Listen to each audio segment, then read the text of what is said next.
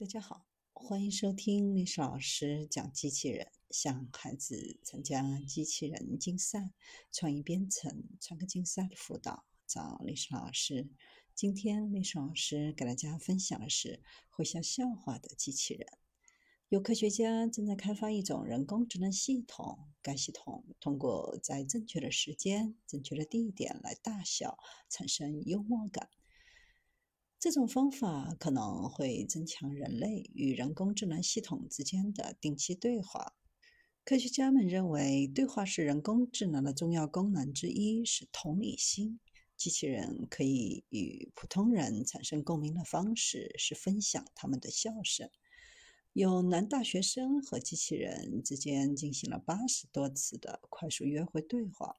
其中四名业余女演员最初是遥控操作的。这位训练会笑笑话的机器人提供了数据，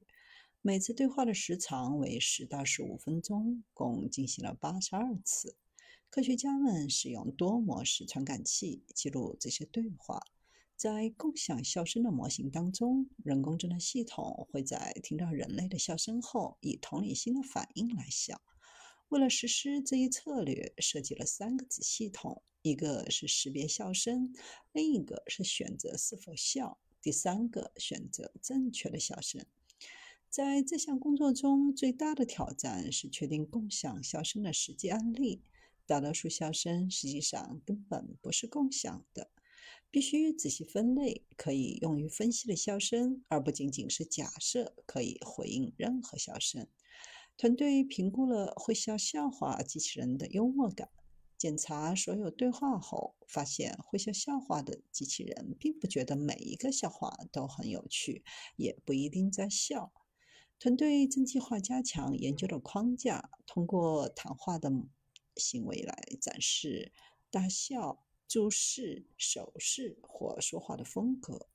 口语对话系统必须能够表达同理心，才能够实现与人类用户的自然交互。然而，笑声的产生需要高水平的对话理解，因此，在现有系统，比如绘画机器人中，实现笑声一直具有挑战性。作为解决这个问题的第一步，不是从用户的对话中产生笑声，而是专注于共享笑声，其中用户使用单独或语音笑声来进行笑声，然后系统依次响应笑声。